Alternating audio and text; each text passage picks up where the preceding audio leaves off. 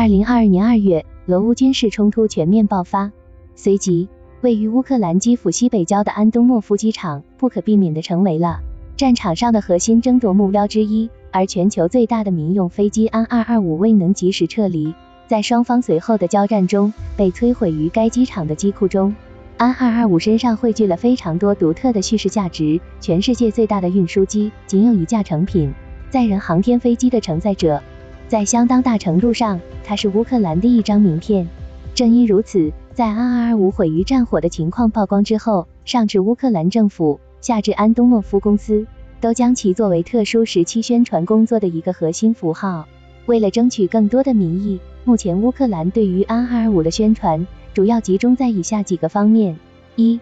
高调宣布重建，传达信心。根据目前乌克兰发布的信息。他们打算以未完成建造的两架安二二五机体为平台，结合安二二五残骸上依然可回收利用的结构和设备，作为重建的基础。然而，从实际可行性的角度来看，这一计划不仅需要消耗惊人的资金，而且难以解决大量子系统和设备供应商早已不复存在的难题。而在可见的未来内，乌克兰或许都难以提供相关的资源，这也使得重建计划一直以来备受可行性方面的质疑。二寻求政治和经济支持。为了争取更多的民意支持，乌克兰以安二五为核心文化符号，制作并发行了大量的邮票、卫衣、马克杯等纪念品，并出售，以求换取收入和获得捐赠。在政治层面上，这些纪念品和相关的文宣工作，也是乌克兰影响西方国家民众群体意识，进而影响该国战略决策的重要环节。在安二五的相关宣传工作中，近期最值得关注的内容。是美国微软公司与安东诺夫公司的合作成果。日前，微软模拟飞行2020软件提供了最新的以安东诺夫官方技术资料为基础的安225付费数字模型。该软件的使用者在购买安225模型后，可以驾驶安225在游戏中进行全球范围内的自由飞行。根据双方的合作协议，该数字模型销售的全部收入都归属于安东诺夫公司。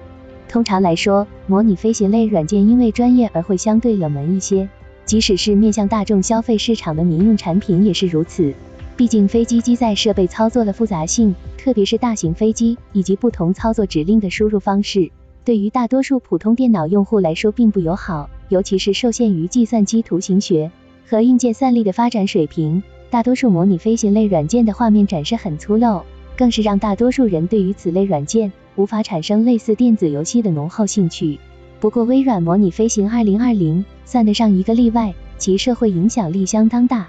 从总体规划来说，这款模拟飞行软件以大多数普通人作为目标用户，这使得其在交互设计方面极大的倾向于毫无飞行知识的小白，即使是不懂飞行原理、不具备操作机载设备知识的人，也可以轻松使用最常见的手柄控制飞机自由飞行。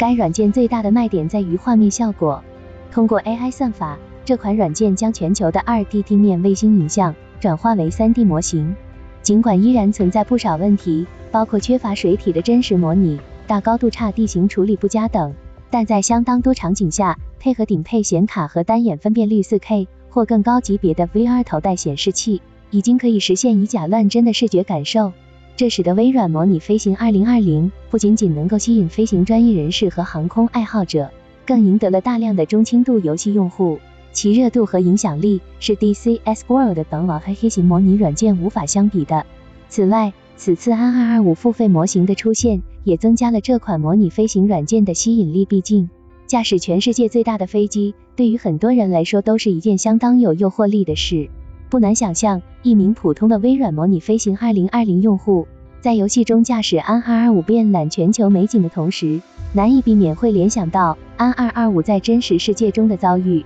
这种联想很容易让一个原本并不关心俄乌冲突的人产生冲动，从而发挥自己的影响力去支持乌克兰。因此，抛开安225和俄乌冲突这一事件本身，微软模拟飞行2020算得上一个。价值颇高的宣传渠道。事实上，除了安东诺夫，很多其他的飞机制造商都与微软进行了不同程度的合作，在软件内推出或计划推出自家产品的数字模型，以让更多的人接触了解这些型号，并形成认同感。一个较为典型的例子就是 Icon 公司与微软公司的合作。Icon 是一家新兴的小型航空企业，A5 是他们的第一款产品。在软件中，微软针对 Icon A5 这款水陆两用飞机，专门设计了一系列量身定做的飞行任务，如草地和水上的短距起降，并安插在训练课程中。这些课程将飞机的设计特性很好的宣传了出来，使这款飞机在全球范围内获得了远超生产商品牌底蕴的关注。Icon 甚至表示，